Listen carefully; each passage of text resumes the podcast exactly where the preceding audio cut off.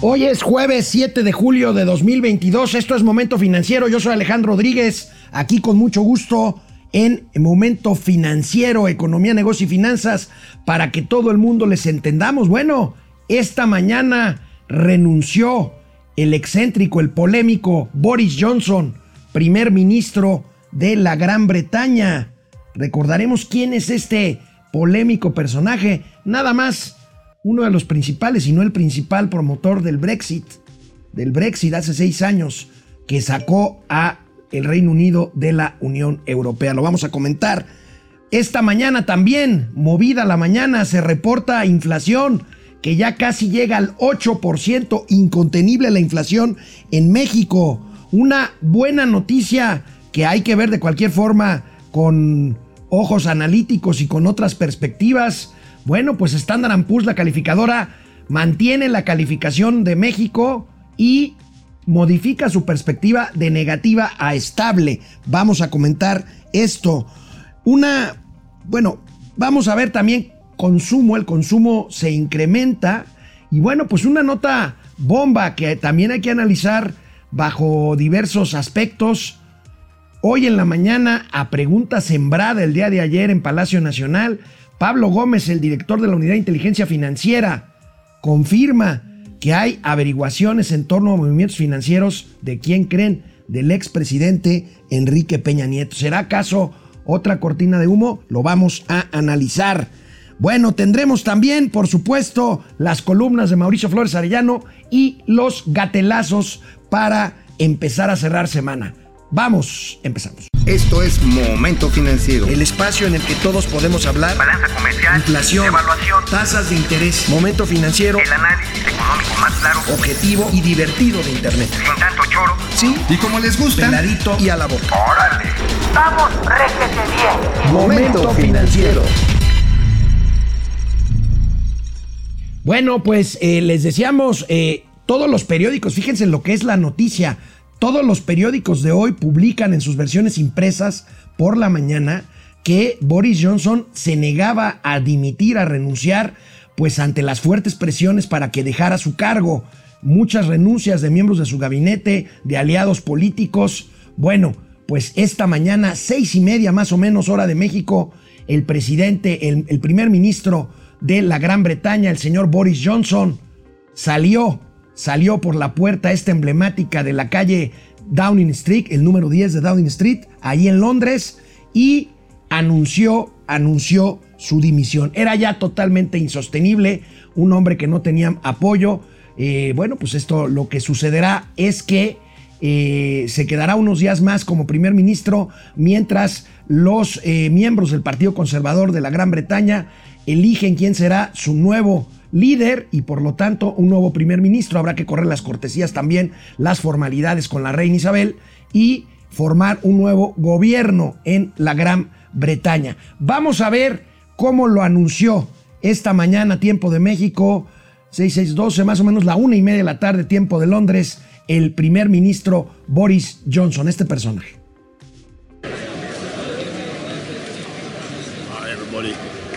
Good afternoon, everybody. Good afternoon. It, thank you, thank you. It is clearly now the will of the Parliamentary Conservative Party that there should be a new leader of that party and therefore a new Prime Minister. And I've agreed with Sir Graham Brady, the chairman of our backbench MPs, that the process of choosing that new leader should begin now. And the timetable will be announced next week. And I've today appointed a cabinet to serve as I will until a new leader is in place.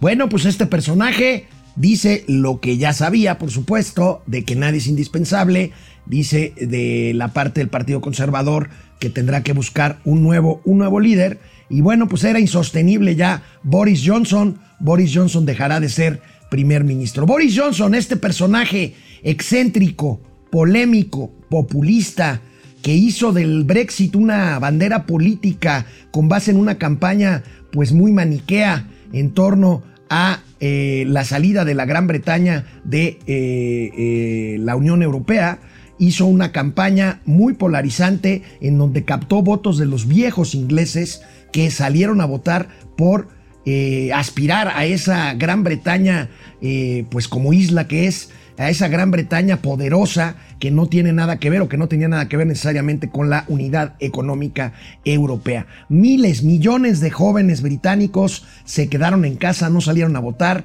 y ahora se arrepienten de esta decisión que trataron de echar atrás sin éxito, que han tratado de, de, modular la salida de las implicaciones de la salida de la Unión Europea por parte de la Gran Bretaña. Bueno, y esto lo llevó al poder, ahora sí que arregla el desaguisado que hiciste y una, una gestión que para muchos pues eh, fue más marcada por escándalos como el de las fiestas que organizó ahí en la calle Downing Street, en el número 10 de Downing Street, mientras eh, Gran Bretaña estaba confinada por el COVID, documentaron fiestas que hizo eh, el primer ministro británico con su equipo ahí en las oficinas precisamente del primer ministro en Londres, y bueno, pues marcado por escándalos de aliados de él. y bueno, pues este, su personalidad está excéntrica, su peinado más que peinado, su despeinado, y bueno, pues su forma de abordar los temas con eh, esta, este acento británico, pero nada que ver con la flema británica, sobre todo de los eh, miembros de la clase política británica. Pues ahí está, termina una era, seis años, y la memoria no me falla, después del Brexit, Boris Johnson dejará, dejará el poder en la Gran Bretaña. Vamos a ver qué implicaciones tiene, quién llegue ahí. Es una pieza fundamental Gran Bretaña para la alianza europea, sobre todo ahorita que estamos hablando de este frente común que están haciendo frente a Vladimir Putin y Rusia. Bueno, vamos a ver, este, me, dicen eh, la recesión es prácticamente inevitable en Europa. Esto tiene que ver con eh, las consecuencias del debilitamiento del euro. Recuerden que aquí hemos dicho que eh, cuando hay incertidumbre, y en este caso lo hay porque, insisto, la recesión parece inevitable, pues los capitales se refugian en el activo más seguro que hay. Y el activo más seguro que hay, nos guste o no nos guste, es el dólar norteamericano. Entonces, pues el dólar se fortalece y ahorita por primera vez en muchísimos años, más bien, yo creo que por primera vez desde que se, desde, desde el euro, eh, pues materialmente quedan el euro y el dólar eh, en paridades semejantes en la comparación euro-dólar. Bueno, pues ahí tenemos el tema de Londres. Y bueno, pues ayer, ayer reportábamos aquí en Momento Financiero la tendencia a la baja de los precios del petróleo. Esto sucedió ya en los primeros días de julio, porque hoy en la mañana el INEGI presentó los resultados del el índice nacional de precios al consumidor, la inflación pues al cierre de junio antes del rebote de los precios del petróleo, la inflación en México está incontrolable. Llega ya casi a 8%, 7.99%, pero no les adelanto más. Vamos a ver el material del INEGI de esta mañana, 6 de la mañana, muy tempranito. En junio de 2022, el Índice Nacional de Precios al Consumidor registró una variación de 0.84%. En su comparación anual, la inflación fue de 7.99%, mientras que en el mismo mes de un año antes fue de 5.88%. El índice de precio subyacente presentó un incremento mensual de 0.77% y una variación porcentual anual de 7.49%. A su interior, los precios de las mercancías subieron 1.00% y los de los servicios 0.50%. El índice de precios no subyacente creció 1.07%, obteniendo así una tasa anual de 9.47%. A su interior, los precios de los productos agropecuarios subieron 1.76% y los de los energéticos y tarifas autorizadas por el gobierno 0.49%. Pues ahí tenemos la inflación incontrolable, casi 8%, 7.99% es una barbaridad. Eh, escuchaba yo esta mañana a mi amiga, que le mando un saludo, Mari Carmen Cortés, decirle a Ciro Gómez Leiva que puede ser, podría ser, con el tema de que empezaron a bajar ya en julio los precios del petróleo, que este tope de 8% en la inflación eh, pudiera encontrar precisamente el techo en este mes de junio y comience a bajar Quién sabe, eh, Mari Carmen tiene sus dudas, dijo que es una posibilidad, ojalá y así sea. Aquí recordemos la posición, sobre todo de Mauricio Flores, de que la eh, inflación podría todavía tardar en ceder. Y bueno, lo que sí es un hecho es que las tasas de interés, las tasas de interés seguirán subiendo. Pero regresemos a la inflación y veamos el cuadrito que siempre analizamos con ustedes del documento que emite el INEGI. Aquí tenemos como siempre a la mitad eh, más o menos a la mitad, tantito hacia la derecha, está la columna del 2022 con las variaciones anuales. Ahí tenemos este casi 8% de inflación general. La subyacente está altísima, la supuestamente menos volátil de todas, de las dos tipos de inflación, 7,5% la inflación no subyacente, en donde destaca en mercancías 9.9, casi 10%, 11%, ya estamos viendo aquí inflaciones de dos dígitos en alimentos, bebidas y tabaco, 11%, más de 11%, y pues la no subyacente, la no subyacente ya está en 9,5% casi, con incrementos impresionantes del 15% en agropecuarios, del 14.3% en frutas y verduras y de 15% en artículos y productos pecuarios. Eh, tenemos en energéticos y tarifas autorizadas por el gobierno una inflación anualizada de 5.2% al cierre de junio de 2022 y de 5.88% en los energéticos, incluyendo el aumento que les dimos ayer a conocer de eh, la electricidad. Y lo que hemos documentado en momento financiero, tanto aquí en el espacio eh, de este programa como en eh, las cuentas de redes sociales, el tema de la gasolina, que digan lo que digan y a pesar del subsidio, sí sigue lamentablemente subiendo subiendo de precio. Bueno, eh, ¿en qué...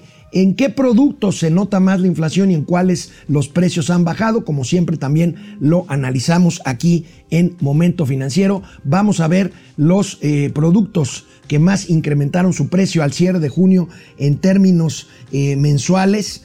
la variación mensual durante el mes de junio de la papa 26%, 26 o 28, 28%, 28.6%, el pollo subió 3.35%, la naranja brinco impresionante de 24 puntos porcentuales, 24.8% en términos mensuales en junio.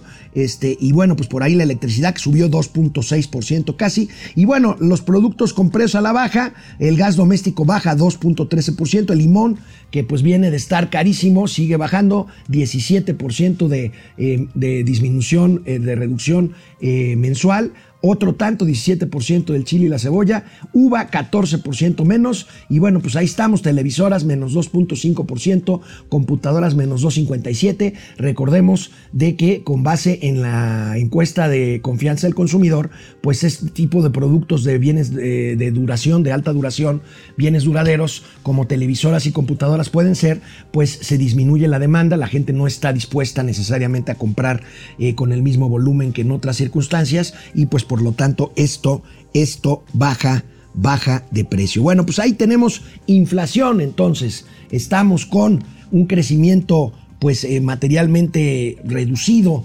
eh, a, menos del 1% este, y una inflación muy alta. Se descuenta, les repito, que en la reunión monetaria del de, eh, mes de agosto, en julio no va a sesionar la Junta de Gobierno del Banco de México, pero en agosto seguramente seguirá otra cosa que está prácticamente descontada, que es que la Reserva Federal de los Estados Unidos también, también suba, también suba, este, también suba eh, la tasa de interés en tres cuartos de punto, de punto porcentual. Pues ahí, ahí tenemos la inflación que pues nada más, nada más o nada más no cede. Bueno, saludo antes de pasar al siguiente tema que es la calificación de México por parte de Standard Poor's a mi querido amigo Mauricio Flores Arellano. ¿Cómo estás? Amigo, bien. Oye, ¿sí sabes dónde está subiendo el Chile? Este, en los mercados. No, no, en la Unión de Inteligencia Financiera. En la Unidad de Inteligencia Financiera. Bueno, Vamos a platicar eso. Chilote. oye. Ahora sí, chile cuaresmeño. Oye, se acabó el pato. Ahorita lo platicamos, ¿no? Ahorita lo platicamos. Ahorita lo platicamos. largo y sabroso, como le gusta al amigo Mauricio Flores. todo bueno, pasado eres bueno. por supuesto que el gobierno federal celebró, celebró, aunque un poco raro la forma de celebrar del gobierno, Standard Poor's, esta calificadora internacional, ratificó la calificación de la deuda mexicana, aunque mejoró, o sea, la calificación la mantuvo triple B menos, si la memoria no me falla, ahorita lo vamos a ver, pero mejoró la perspectiva. La perspectiva pasó de negativa a estable. Eh, lo celebró la Secretaría de Hacienda con un comunicado que da a conocer esta decisión, que en general es una buena noticia, aunque hay que ver las letras chiquitas de la calificación, amigo. Sí, O pero sea, por mantiene la calificación, pero ¿sabes por qué? ¿Cuál, cuál es una de las razones que da la calificadora? Por supuesto, no lo dice Hacienda. Ajá, no. dice, vemos una buena perspectiva estable en el gobierno mexicano. ¿Por qué? Porque ya no pueden hacer reformas constitucionales. Así simplemente. Así de simple. Eh, ya no le pueden seguir metiendo mano a la- al, al caldero, a la, a la pila de agua bendita, porque pues hay un bloque opositor. Es una clara señal de que funcionó esto de la reforma eléctrica. Sí, claro. Y que es una mamada, perdón, es una, un sin propósito cuando agarran y dicen, es que no hay oposición. Claro que hay oposición. La oposición no es el impresentable de Alito o el pendejo de Marco Cortés, eso sí lo dije yo. Este, finalmente no hay otro elemento pues, para decir que eso es de esa magnitud, hermano. Entonces, eh, qué bueno que dicen, pero además hay los aspectos contables. Los aspectos contables, porque ayer Chuy Ramírez, el No le inefable vocero Mira. de la presidencia, y y dice, es que esto demuestra la responsabilidad. A ver, Chucho, tranquilo, mi hermano. Tienen un puto subejercicio de 70 mil millones de pesos, sobre todo en el sector de salud e infraestructura social. ¿Qué están diciendo las calificadoras? Qué bueno que nos siguen pagando o le siguen pagando a nuestros clientes los Sí, bancos. claro, claro. O sea, claro, pues estás dejando de comprar medicinas, estás dejando de hacer mercado, estás dejando de hacer eh, guarniciones en los municipios. Pues, pues qué bueno, pues allá tu gente, ¿eh? ese es su pedo. A nosotros nos pagas. Bueno, Así el es. presidente de la República celebró en una forma extraña un tuit extraño. Pues claro, al presidente no le gustan estos temas porque le decía yo una colega ayer, no le entiende, no le entiende. Bueno, el, el presidente lo que hizo fue compartir una nota que le envió Gabriel Llorio, subsecretario de Hacienda. Recordemos que Rogelio Ramírez de Lado, el titular de Hacienda, está convaleciente de COVID. Bueno, presidente, el secretario Ramírez de Lao me ha pedido que envíe esta nota informando que Standard Poor's ha ratificado la calificación crediticia del país. Ahí está la forma de celebrar. Hoy en la mañanera no dijo nada. Vamos a ver por qué. Ahorita vamos a ver por Ah, qué. pues, a no ver. dijo nada. Este, porque con inflación de 8% y problemas de seguridad serios, pues me parece que este, pues hay, A ver, hay a una ver, vamos a de recordar nada más brevemente qué hace una calificadora. La calificadora es como el buró de crédito, pero a nivel de los países o de las empresas. Te dice, puedes o no puedes pagar, punto. Ahora sí, hágales como le hagas, a ver si puedes pagar en estos plazos. Es lo que te miden. Si dejas de darle de comer a tus hijos, si dejas sin reparar el coche, si no impermeabilizas la azotea de tu casa, este, pues es tu bronca.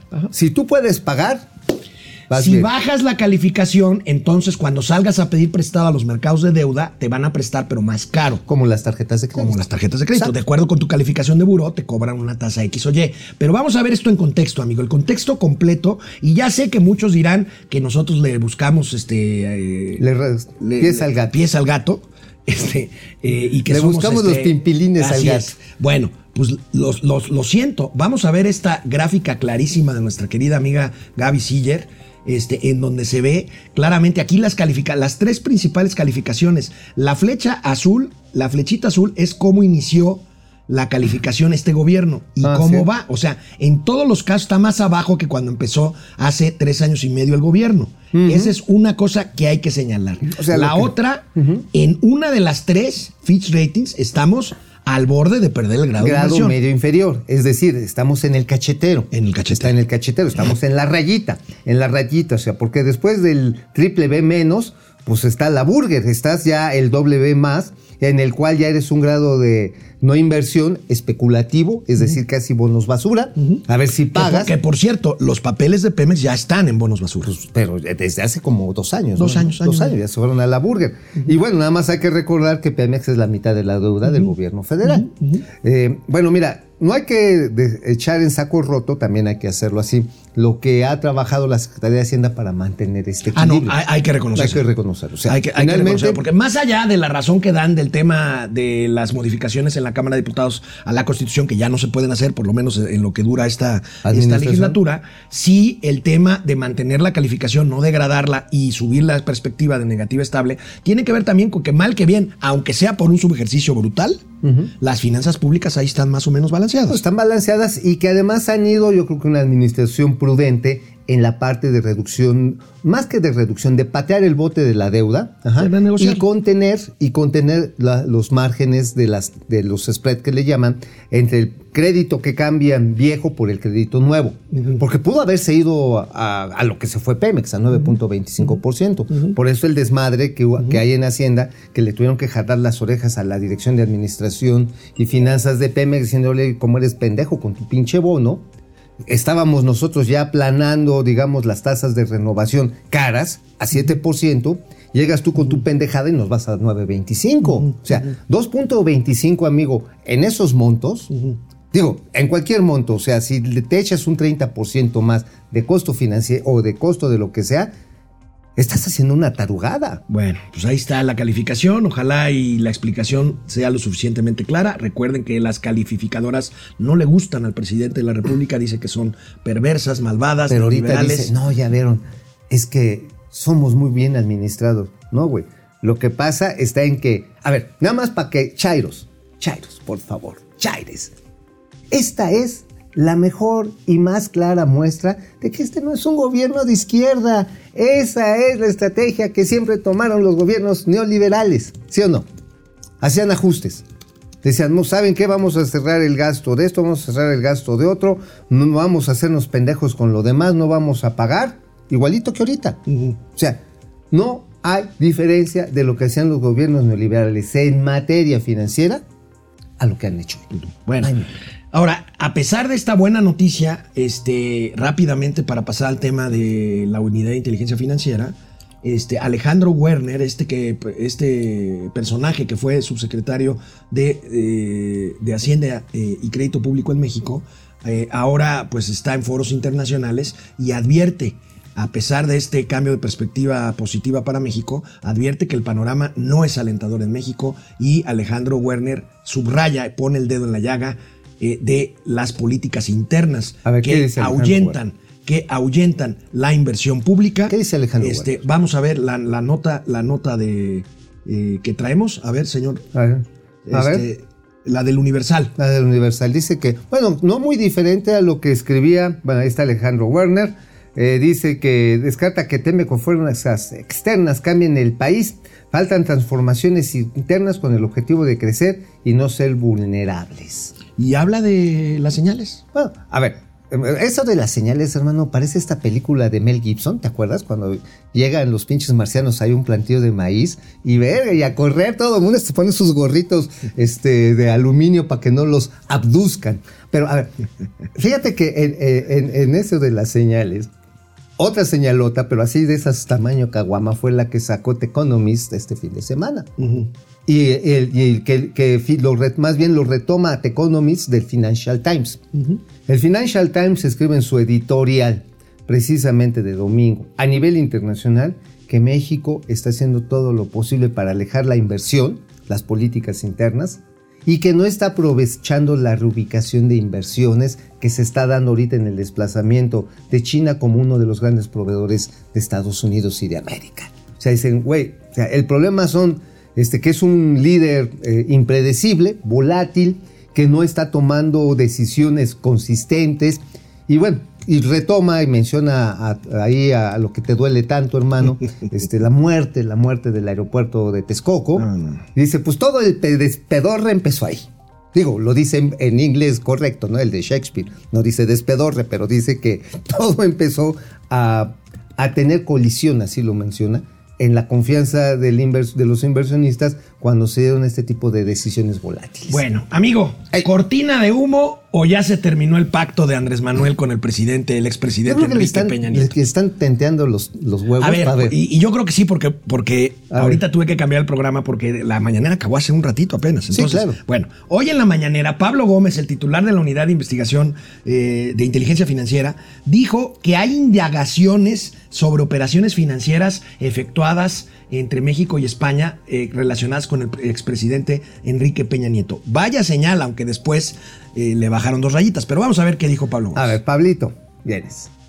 Derivado de las facultades con que cuenta la Unidad de Inteligencia Financiera, se realizó un análisis de los reportes financieros y avisos de quienes realizan actividades vulnerables, a través de los cuales se detectó un esquema donde un expresidente de la República obtuvo beneficios económicos.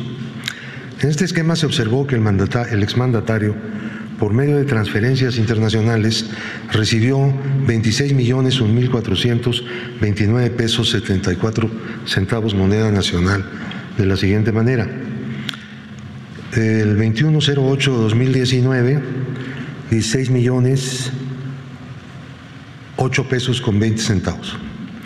El 2010 de 2021, en 5 millones 702 mil pesos con 62 centavos. El 29-10 de ese mismo año, 2021, 5 millones 718 pesos con 92 centavos. Estos recursos fueron transferidos por una familiar consanguínea desde una cuenta en México hacia España. Además, dicho familiar aplicó estas operaciones con un hermano del exmandatario al enviarle cheques por la cantidad aproximada de 29 millones de pesos. Es muy importante el que podamos actuar con responsabilidad para no hacer juicios sumarios.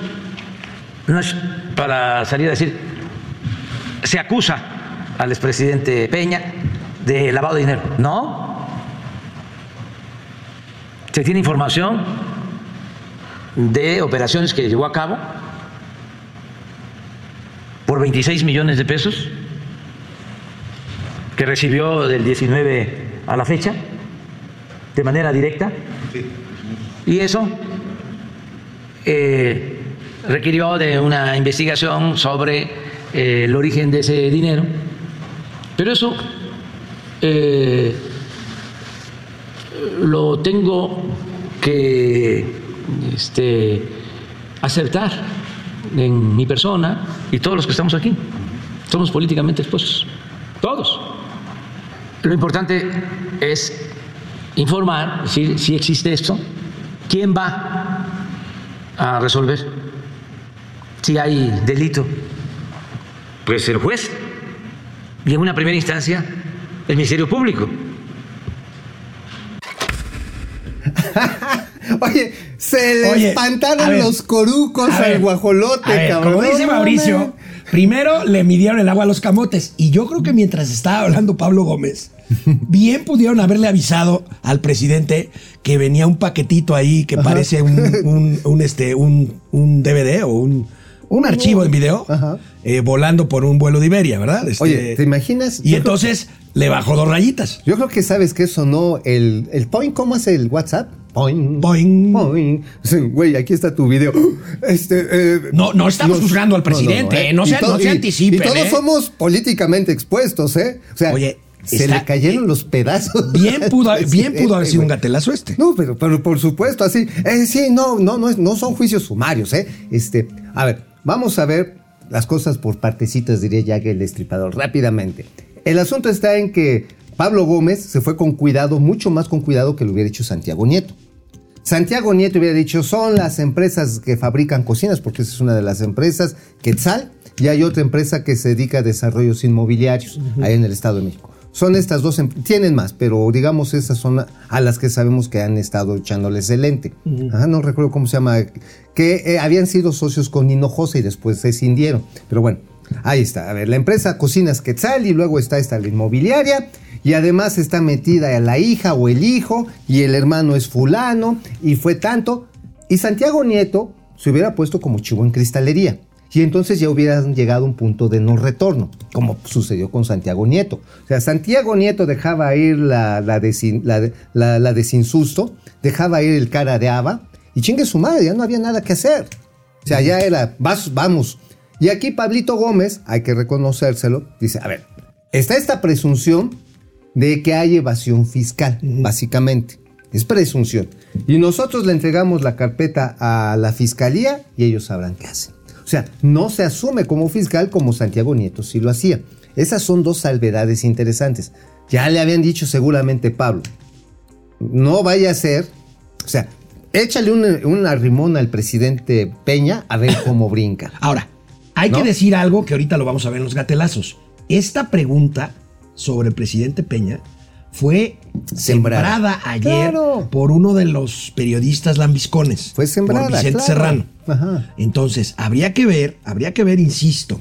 Ayer yo discutía con unos colegas si se iba a terminar tarde que temprano el pacto este que es obvio que existe o que existió entre Andrés Manuel López Obrador y Peña Nieto para garantizarle absoluta eh, pues libertad al expresidente o por lo menos tranquilidad y bueno pues hay quien dice que el presidente tiene por ahí guardado un paquete de videos este, 20 videos. eh, bueno 20 videos. entonces bueno a mí me queda claro hoy se lanzó Pablo Gómez A ver.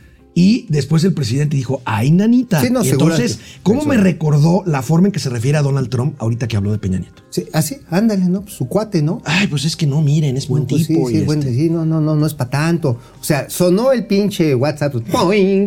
la fotografía del video y, y seguramente el sello por Iberia, ¿no? Video número 5. Güey, este, no, no, no, todos somos, este, políticamente expuestos, no vaya a ser que mis hijos, perdón, este, nuestras familias.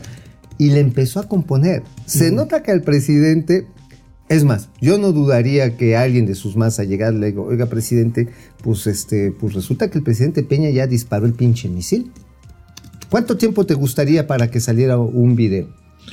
No, bueno, hoy es jueves, hoy, Hoy. en la noche. Hoy en la noche, hoy en la noche, como hoy en la noche. Entonces digo, vamos a ver en estas fuercitas. A ver, ¿por qué quieres torear al presidente Peña? También, si ya tenías un pacto de impuestos, ¿por qué lo podías No, mira, haber ahora, yo, yo tengo la teoría, y ayer lo platicaba con un grupo de colegas en la comida. Este, yo soy de los que creo que tarde o temprano, antes de la elección del 2024 o durante las campañas del 2024, este pacto se va a romper. Sí, claro. Ah, o sea, ya le están diciendo, a ver, vamos a aventarte todo, ahora ya que estamos contra Lito Moreno, ya que estamos contra el PRIAN, vamos a romper con todo. Vamos a romper con todos los prianistas. Entre otras cosas, porque ya no nos van a aprobar ninguna pinche reforma constitucional, como dijo bien atinadamente Moody's, ¿no? Así es. Ujú. este, Standard Poor's. Standard Poor's dijeron, pues, pues todos chinguen a su madre, si ya no van a Jala- ya no van a Jalisco, pues entonces vamos a dejárselas por Bueno, Atlisco. Pues ahí tienen este, esta novela. Ah, qué divertido estuvo Sí, la, cara. la- la- El, el resbalón del presidente. No, no, no, Oye, no, espérame, no me lo este, lo, chinguen. que Pablo quiso decir. si no me lo chingan al presidente No, Peña. no, no lo bebé. molesten, está con este, ese avión que no lo tiene ni Obama. Obama, güey. o Bueno. sea, oye, ¿ahorita qué horas son en Madrid? Son las cinco y media de la tarde. Imagínate el vespertino acá, el presidente haciendo las lagartijas chichimecas. el- acá Bueno, las vamos, de acá. vamos a comentarios, regresamos. Jacob Frías, buenos días, mis queridos tíos financieros, buen jueves. Master y tío, gracias. Gracias, Saúl Vargas, gracias. saludos desde Los Ángeles, California, tíos, gracias. Paco García, cada vez que la popularidad del presidente baja, habla un poco de Peña, pero sabemos que, que en eso va a quedar. Bueno, pues ahí está, ustedes lo vieron en cuestión de, ¿qué, diga, qué digamos? ¿Una hora? Sí. Para atrás los fielders, ¿eh? Este, oigan, no vayan a poner en sus notas que, que estamos investigando al presidente Peña por lavado de dinero, ¿eh? No, Este, no, no, no, no. Juan, Oye, ah, oye, pero siguieron preguntando los lambiscones o ya no preguntaron. este, ahí sí te la debo, ¿no? Este, yo sigo la mañanera, pero no. o sea, no los así- lambiscones, quién sabe. Entonces, este. No hasta que termine, sobre todo porque tengo que venir a hacer momento Sí, financiero. claro, eso sí. Pero va, sería interesante ver, porque a lo mejor Chucho se, se la extramamó, dijo, sí, vamos a ponerle. Y de repente el presidente dijo, no, no, No, mames, pero mira, Chucho". ahorita en los gatelas vamos a ver, esto se sembró desde ayer. De Sí, hecho, claro, Vicente sembrado. Serrano había venido insistiendo en el tema Peña Nieto desde Sí, hace tiempo. ¿Y a, a- a nombre de quién insiste? De Chucho Ramírez, Ahí está. el, vocese- el, el babocero. Este, Juan Arellano, uno- buenos días, mis gurús de las finanzas. ¿Qué ondita con el pandita? Jorge Alberto Magdaleno, buenos días, dúo dinamita. Doctora Mauri Serranov, Si tienen oportunidad, vean la entrevista de Enrique de la Madrid en el financiero, no tienen desperdicio. Sí la vi. Sí, sí, Sí, sí la vi, Sí, es muy buena. Sí, sí, sí. Lucía Elena Silva, buenos días, DDC, financiero, Alex y Mau, a todos. José Fernando Pedraza Zúñiga, estimados, qué gusto verlos en vivo, gracias. Gracias. Este, el gusto es nuestro. Cuando no los veo en vivo, los veo diferido, pero no me pierdo su programa. Gracias. Ay, muchas gracias. Gracias, José Fernando. Dick Longstrock. Tíos machuchones financieros, Don Quejotas peleando contra molinos de viento e inventando nuevos enemigos para evadir la duda realidad, Don, Don Quejotas. Oye, es que sí, a ver, yo también insisto, a ver, por cuestiones políticas entiendo que quieras agarrar a chingadazos a Peña Nieto antes de las elecciones, ¿no? Pero ¿por qué tan, tan antes? ¿Por qué tan Pues antes? porque el presidente destapó a las corcholatas desde allá. Ajá, pero además ve el cagadero que hay en, ter- No, en no, todos los territorios. no, bueno. A ver, en Hidalgo co- corren a pedradas a la Guardia Nacional. Sí, sí, sí. Ajá, entran a agarrar unos guachicoleros y a pedradas. El Tamaulipaso agarran y este cartel ahí este que, que transaba tanto con Morena como con el PAN cierra la, la principal carretera del estado. O sea, o sea, no mames, eso es estado fallido. Y dices, hey, este, vamos a chingar tantito a Peña Nieta. Pendejo, se te está incendiando el país, no mames. Doctor Mauri Serrano, el doctor es amarranavajas, el doctor. A ver, ¿qué ¿qué, es? tal las declaraciones de tu compadre David Páramo diciendo que el gobierno no se ha endeudado y está gastando bien? Doctor, lo, primer- lo, lo que te tengo que decir es que no estoy de acuerdo con mi compadre. Aunque. Si es mi compadre, pues no tengo por qué estar de acuerdo con él. Sí, pues ya sí. lo discutiré con él. Ajá, sí, no ya, estoy- ya, yo ya, creo que el gobierno sí se ha endeudado y no está gastando bien. Con un par de besitos igual se compone. Bueno, Black Archer Mil, claro que es una cortina de humo la investigación Enrique Peña Nieto, Dick Lonstrock, Boris ya, eh, el bulto López pa' cuándo. Pues es que un, un populista menos, Dick. Oye, oye, fíjate, qué curioso. Uno de los ministros de, este, de Boris Johnson, que fue el que desató este desmadre, fue el que ocasionó una serie de escándalos sexuales. Sí. Que le quería agarrar las las- uno de sus aliados, sí, un cuate. Ay, se me olvidó su, su Eh, que, fue el ministro de, iba a ser ministro del Interior. Sí, Ajá. sí, sí. Que lo agarraron en un bar agarrándole las talegas a dos muchachos y les quería meter mano en los tompiates. Y estos hicieron un desmadre y salieron revelados en este tabloide eh, muy bueno, escandalosísimo, El- Tesón. Ajá. En el Tesón sale ahí que me quisieron agarrar los La huevos. prensa sensacionalista agarraron los londinense es divertidísima, Sí. circula por millones. ¿eh? Por millones. Entonces, eso es lo que tira. A ver, aquí qué pasó con el señor Salmerón. Eh, el acosador sexual. El acosador sexual que iba a Panamá y que lo batearon en Panamá. Ah, y que ahorita ya está en algún puesto. Sí, en un de la puesto sec- ahí En la Secretaría de Educación. Pública. Sí, sí, Otra vez. A ver, ¿qué pasó con todos los que fueron a la misa del señor Nazón en Palacio Nacional? Bueno, no en Palacio Nacional. Joaquín eh, Nazum, Nazom, en ah, sí, en Palacio de Bellas Artes. En Bellas Artes. ¿Qué les pasó? ¿Qué le pasó a la señora que le estaba soplando la Perdón, que iba a los cursos de, de capacitación de este que está hoy en la cárcel. ¿Cómo se llama? El, que, el norteamericano que las llevaba a la isla de la fantasía a sus víctimas. Este. ¿Quién? Este. Einstein. Ah, el Ajá. productor, El productor Einstein. Epstein. Einstein. ¿Dónde está la señora que, que, que lo veía así con ojos de arrímame otra vez el camarón por langostino? Ay, ay, ay. Oye, ¿dónde está? ¿Dónde está dentro del Secretario Nacional de Seguridad Pública. Sí. Aquí ¿no? los premian. Pupi Noriega, muy hermoso día, amados tíos financieros. Les mando un beso con cariño. Gracias. Santiago AM, buenos días, machuchones de la información financiera. Comente sobre la calificación de, BB, de triple B que sostuvo Standard Poor's. Ya lo hicimos. Ya lo hicimos. Gustavo Velasco, saludos a Boris y Elizabeth de las finanzas. Marielos Yo quiero Aguinaga. ser Elizabeth. Bueno. Saludos de Momento Financiero, que tengan un hermoso día. Gracias. Idea, dice el doctor Serrano, que anda muy activo. Ideas millonaria para rescatar Pemex. Si baja el precio del petróleo, hay que vender barriles más pequeños. De nada, Rocío Nale. Güey. Bueno, Genaro Oye, Eric. sí, los vendes de a 50 litros. Oye, además esos ya te los venden ahí, creo que en, ho- en Home Office, ya te venden las cubetas de a 50 litros. Tú haces una compra Home Depot y haces ya, este, compra, haces negocio redondo. Bueno, ¿quién más? Es que hay un chorro, cabrón. A ver, ¿quién más? ¿Quién más Saludos al llanero de solitario de las finanzas y al buey que no llega temprano. Uh, que la chinga, oh, que la chingada. Genaro, Eric, a ver cuándo López le aprenda algo a Boris, Alejandro Ortiz, gracias Tocayo, Eh, Luis Pérez, ahí está Dos Bocas y el Chaifa aumentaron sus costos, Limber Gómez, bendiciones a los mejores tíos, Genaro Chapa, Gerardo Chapa, buen y bendecido día Alex y Mau, gracias desde Monterrey, Gracias. Nuevo León, Jess, Jess va, para Peña 26 millones son morraya, pero en efectivo, bueno, puta, a ver, En efectivo, sí, a ver, si te compras un Lamborghini. bueno. Ca- Carlos González, eso confirma que el sexenio ya acabó y acabó siendo un fracaso. Pues sí, estoy de sí. acuerdo. Rubén, Ajá. Rubén Rodríguez ya ¿Te se fue de antro. Oye, ¿te, te irías al Ángel Azul con 26 No, millones? no, no, no, no. ¿Nunca, sí- Saludos. ¿Nunca fuiste al Ángel No. Azul? Ah, qué pinche fresa, güey. Yo Sa- sí fui, Saludos cabrón. a todo el chat desde Puerto Vallarta, dice Rubén Rodríguez. Genaro Eric dice que se rompió el pacto de impunidad con Peñita Bebé. Bueno, vámonos con las calumnias Vámonos. de Mauricio Flores. Bueno, pues, eh, ¿de qué escribiste hoy, querido tío Mau? ¿En dónde, amigo? en ¿En, la dónde? razón, en la razón. primero. Bueno, es un, un chisme bien sabroso. A ver, resulta que Carlos Martínez, el director del Infonavit, recibió su crédito Infonavit. No sé si haya tenido o no tenía caso, pero pues tenía derecho, ¿no? Y lo ejerce. Entonces agarra, le llega su cartita, pues usted ya está adjudicado, qué chingón, ya tengo mi crédito hipotecario, tengo aquí el lugar para mi nidito de amor, para ver crecer a mi familia, para, para, no sé dónde fue, pero le dan, y le llegó una cartita, una cartita que dice, oiga, usted además tiene derecho a la hipoteca verde. Ah, chingue, ¿qué es la hipoteca verde? Puede usted, el desarrollador, usted puede obtener con esto también el derecho a tener crédito para adquirir eh, electrodomésticos de bajo consumo de electricidad, aire acondicionado, televisiones LEDs, es lo que tú quieras. Pero bueno, como es el sello de la casa, en ese momento ve la letra pequeña y dice, si usted no quiere comprar estos electrodomésticos, no hay pedo, le damos el dinero y usted úselo para lo que quiera, porque es su derecho. ¿Y qué crees que pensó Carlos Martínez? Esto es corrupción. Chinguense en el árbol. Y ver que truenan el programa de hipotecas verdes desde marzo pasado. Que, es un que era un programa exitoso. Muy exitoso. Bueno, que, que- que además eh, eh, eh, apoyaba, incentivaba el, el- el comercio de bienes electrodomésticos. Y, por ejemplo, refrigeradores de bajo consumo de electricidad, aires acondicionados, bueno, hasta cafeteras de bajo consumo.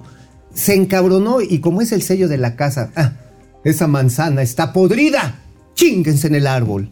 Ya ves, ¿qué pasó con el Naim? ¿Qué pasó con, con el Ay, sistema de salud? ¿Qué pasó Ay, con todo? O sea, Pues se lo llevó el, eh, el la pastor. escuela del abuelito, ¿no? Se lo llevó el pastor. Igualito. Nada más que esta pinche rabieta ya le costó a la industria instalada en México, con capital nacional e internacional, un millón, un millón de equipos que no se han vendido en lo que va del año. La Asociación Mexicana de Fabricantes de, equipos domésticos, la MAFAI, ¿Dónde está? Por ejemplo, está Whirlpool ahí jodidamente. Está Samsung, está Panasonic, está Koblenz, está Mave, este, está Taurus. Todas estas empresas. Que además son el eje, uno de los ejes de la industria manufacturera. Tanto para el mercado nacional como para la exportación. Un millón. Y ya el presidente este, Freire, el presidente de esta asociación, Guillermo Freire, dice, oigan, pues no manchen, vamos a tratarlo de reponer, vamos a tratarlo de restaurar. Y pues así como que Carlos Martínez, no, hasta que se acabe la corrupción. Güey, no hay corrupción. Es un pinche derecho que el Consejo de Administración Y de paso le diste la madre a una buena cadena de valor.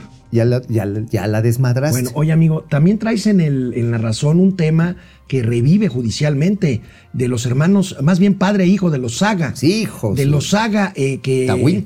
Que un juez eh, revivió la orden de aprehensión en su contra, ¿no? Otra vez, digo, ellos habían estado gastando en. que tiene que ver con el. Infonavit, por cierto, también. Claro, acuérdate que ellos metieron una madre, este todavía No, no. este todavía no, este es el todavía. Independiente. Sí, eh, Telstra Rey es Sí. una empresa que ellos formaron inmobiliaria para este programa. No quiero decir el nombre de Alejandro Murat porque es mi cuate, si no ya no me va a invitar a la Guelaguetza. Pero fue Alejandro Murat el que lo instrumentó cu- cuando era director del Infonavit, el programa de, eh, de movilidad hipotecaria. Es decir, si tú trabajabas en la Ciudad de México, tu hipoteca era para la Ciudad de México. Pero si por alguna razón te tenías que ir a Yucatán, pues te chingabas y no te daban la hipoteca en Yucatán.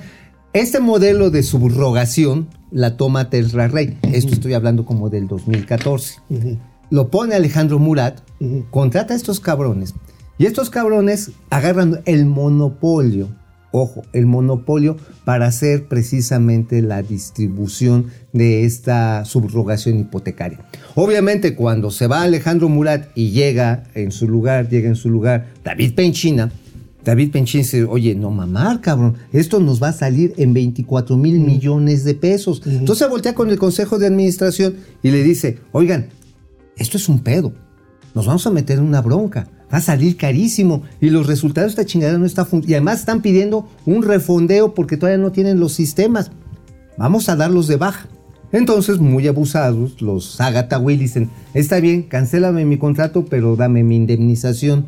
Y la pinche indemnización era de 18 mil millones de pesos. No, no, no. O sea, no había por dónde. No había. Entonces, finalmente, acepta el quebranto, en parte, el Infonavit con este David Penchín y dicen, ¿saben qué, güey? Son 5 mil millones de pesos.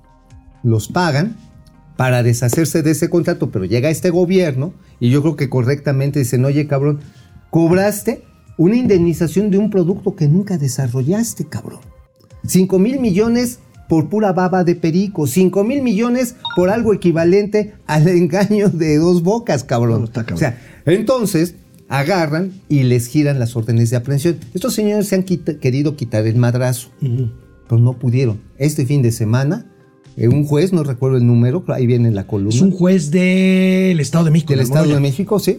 Y agarra y dice, pues se chingan, señores. Ustedes siguen siendo Prófugos, prófugos, de, la, ley. De la justicia. Este, Claro. Saga Tawil y Saga su hijo Tawil. Saga... Saga Anono. Ja- Sa- Saga- Saga- ah, ah, no, no. no. Bueno, eh, rápidamente, amigo, 30 segunditos en qué. Ay, 30 el segundos. Ya te pareces Oscar Mario Beteta, no mames. órale. No mames. A ver, en el Independiente está la neta del planeta de Altán, cabrón. Ya les empezamos a soltar. A ver. Altán, la empresa esta que rescató la panista. 4T. Es un proyecto panista. Pero si el, la 4T odia a los panistas. Pero, a ver, ¿quién lo empezó a echar a andar? Lo empezó a echar a andar nada más ni nada menos que el señor Juan Molinar Orcasitas, que en paz descanse.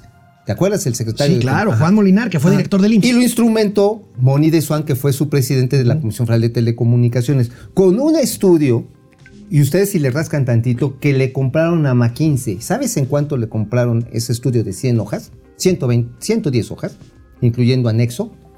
100 millones de dólares, cabrón. O sea, a millón de dólares la pinche página. Y peor tantito. Ese estudio, nos confían, y ya tenemos una copia, estaba en los archivos previamente de la COFETEL. Órale. Se mamaron una lana. Pero espérate, tú dirías, eso está cabrón. No, lo más cabrón es lo siguiente. Ya cuando haces el costeo, ¿de cuánto va a re- resultar todavía el rescate de la chingadera esa? Son casi 60 mil o más de 60 mil millones de baros. ¿Cuánto Ahí le metió la semana pasada el gobierno? eh, le metieron 6 mil millones de pesos. Yo creo que van a ser como 68 mil millones. O sea, un cero más. Sí, güey. A ver, le meten capital, el gobierno y los proveedores le meten 6 mil millones de baros. Ok. Hay un quebranto de 32 mil millones de pesos de créditos que le dieron, por cierto, ojo, los despachos que se vuelven socios de Altán, ¿de quién crees que son? De Santiago Krill.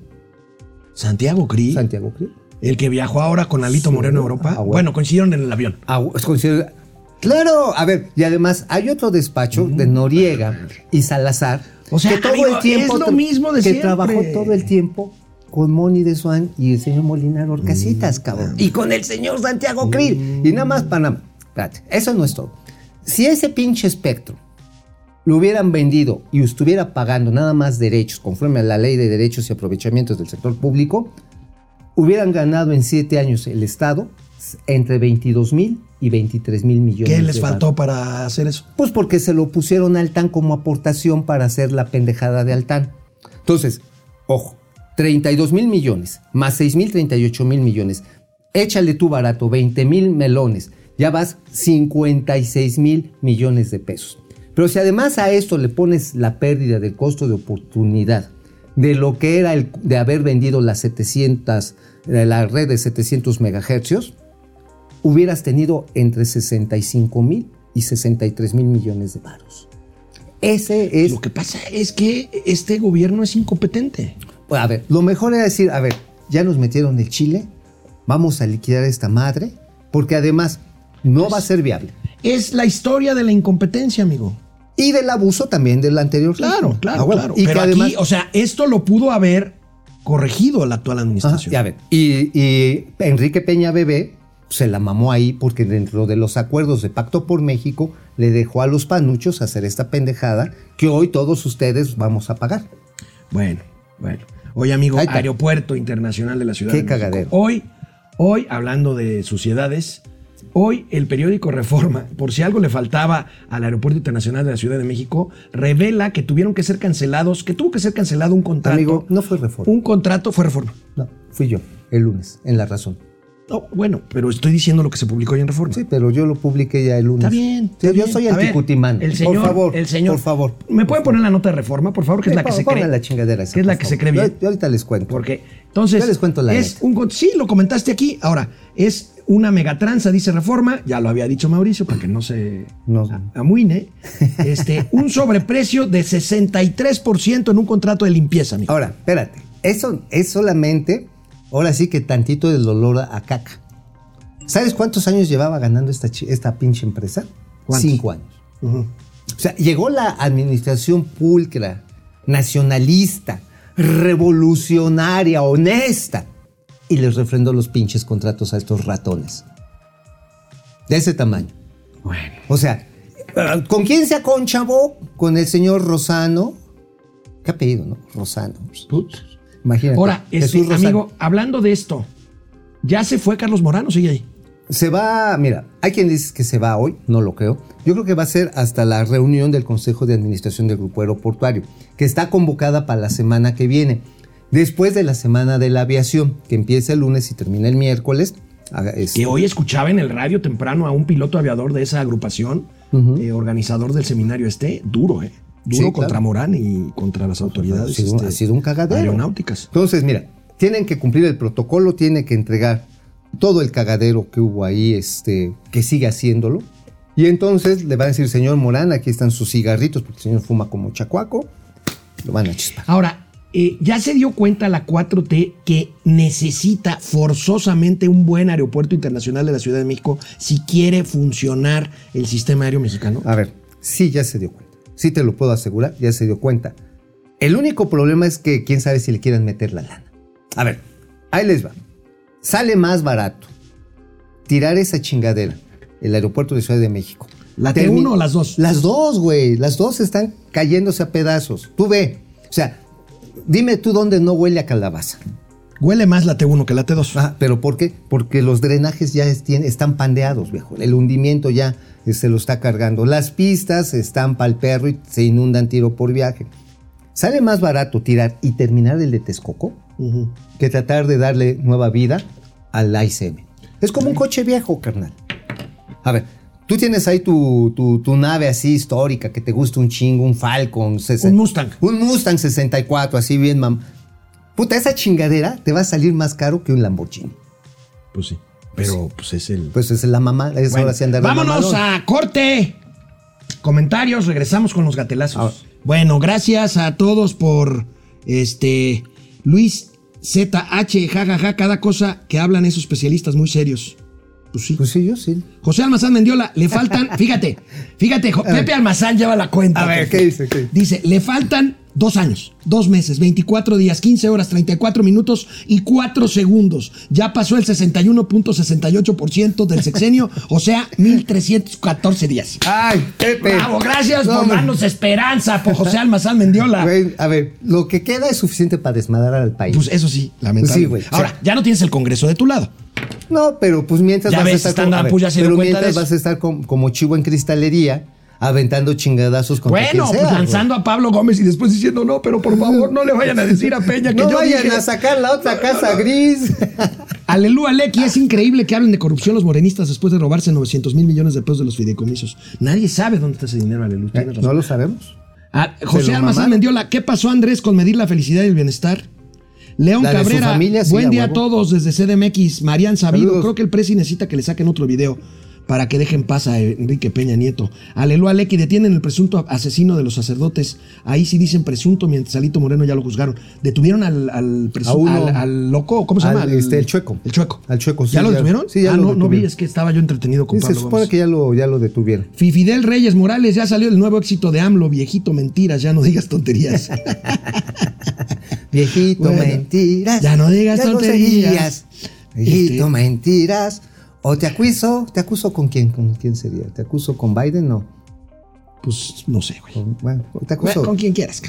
Adrián Bernardo Ábrego, al te pueblo, en Nayarit. Al, pue- de Nayarit, de Te Nayarit. acuso de Nayarit. Al pueblo ya no se le puede engañar. El 80% del pueblo de México sabe que el PRIAN y los corruptos empresarios están enojados porque se les acabó la chiche del gobierno. Y ahora quieren hacer creer que los corruptos son los de las 4T.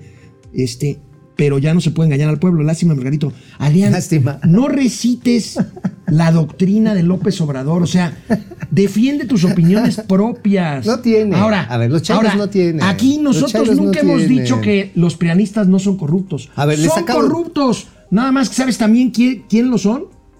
Los, Oye, los, a, a los cuatro teros. pues no les acabamos de, de- de documentar el caso de Altán. ¿Alguna vez hemos dicho que, o sea, o aquí, a- ¿acaso estamos defendiendo a Peña ahorita? No, pues no.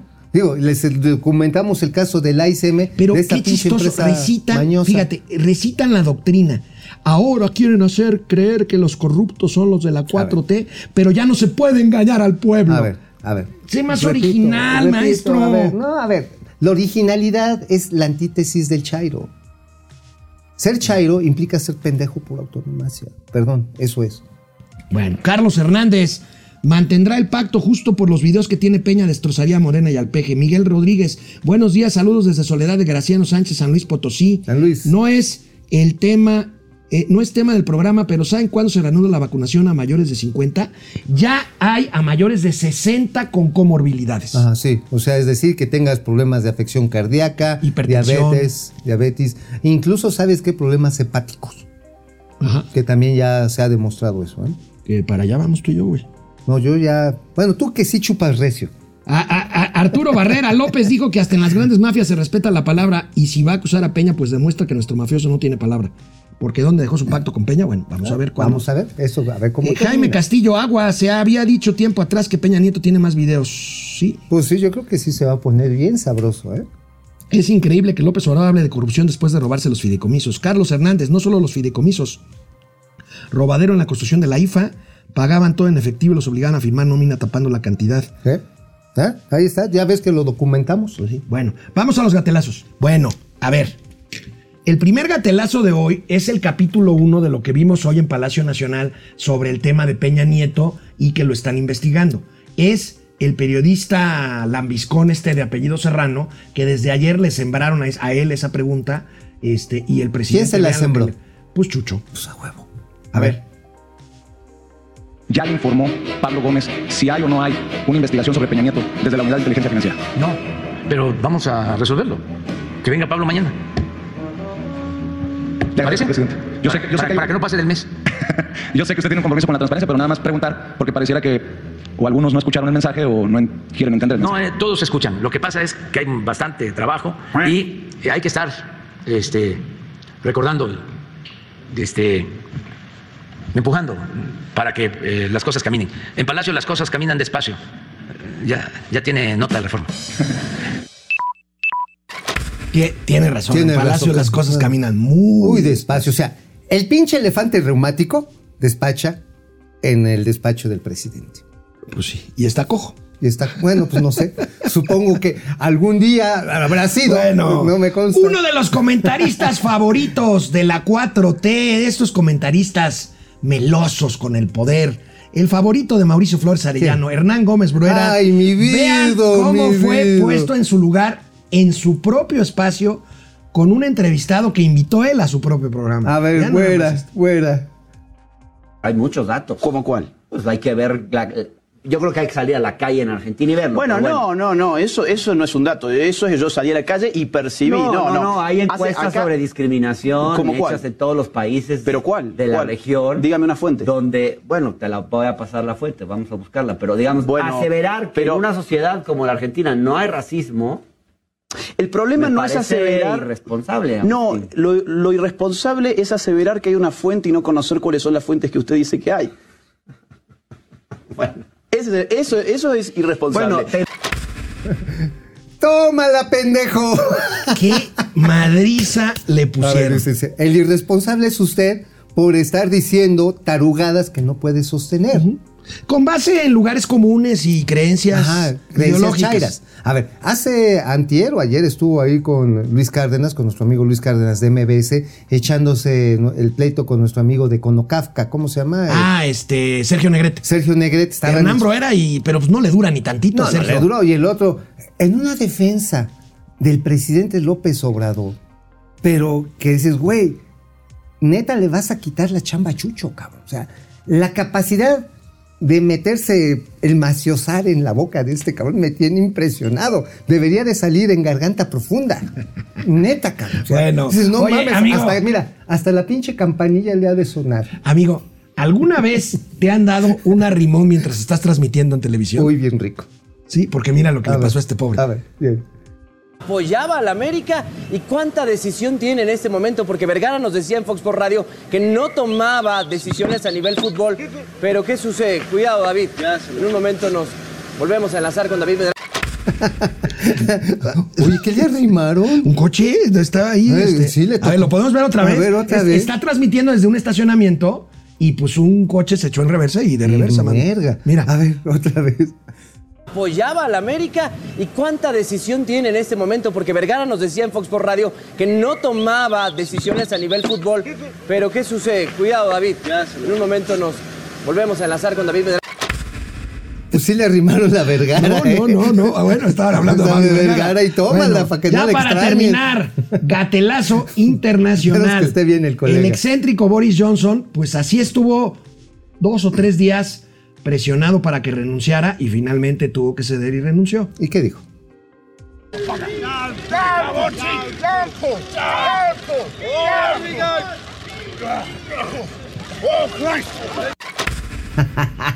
Bye bye, Mr. Johnson. Bye, bye. O sea, ahora sí que estiró mucho la cuerda y se la enrollaron en el pescuezo. Nos vemos mañana, ya viernes. Cerraremos semana aquí el buen Mauricio Flores Ahí y se un ven. servidor Alejandro Rodríguez. Ahí se ven. Nos vemos.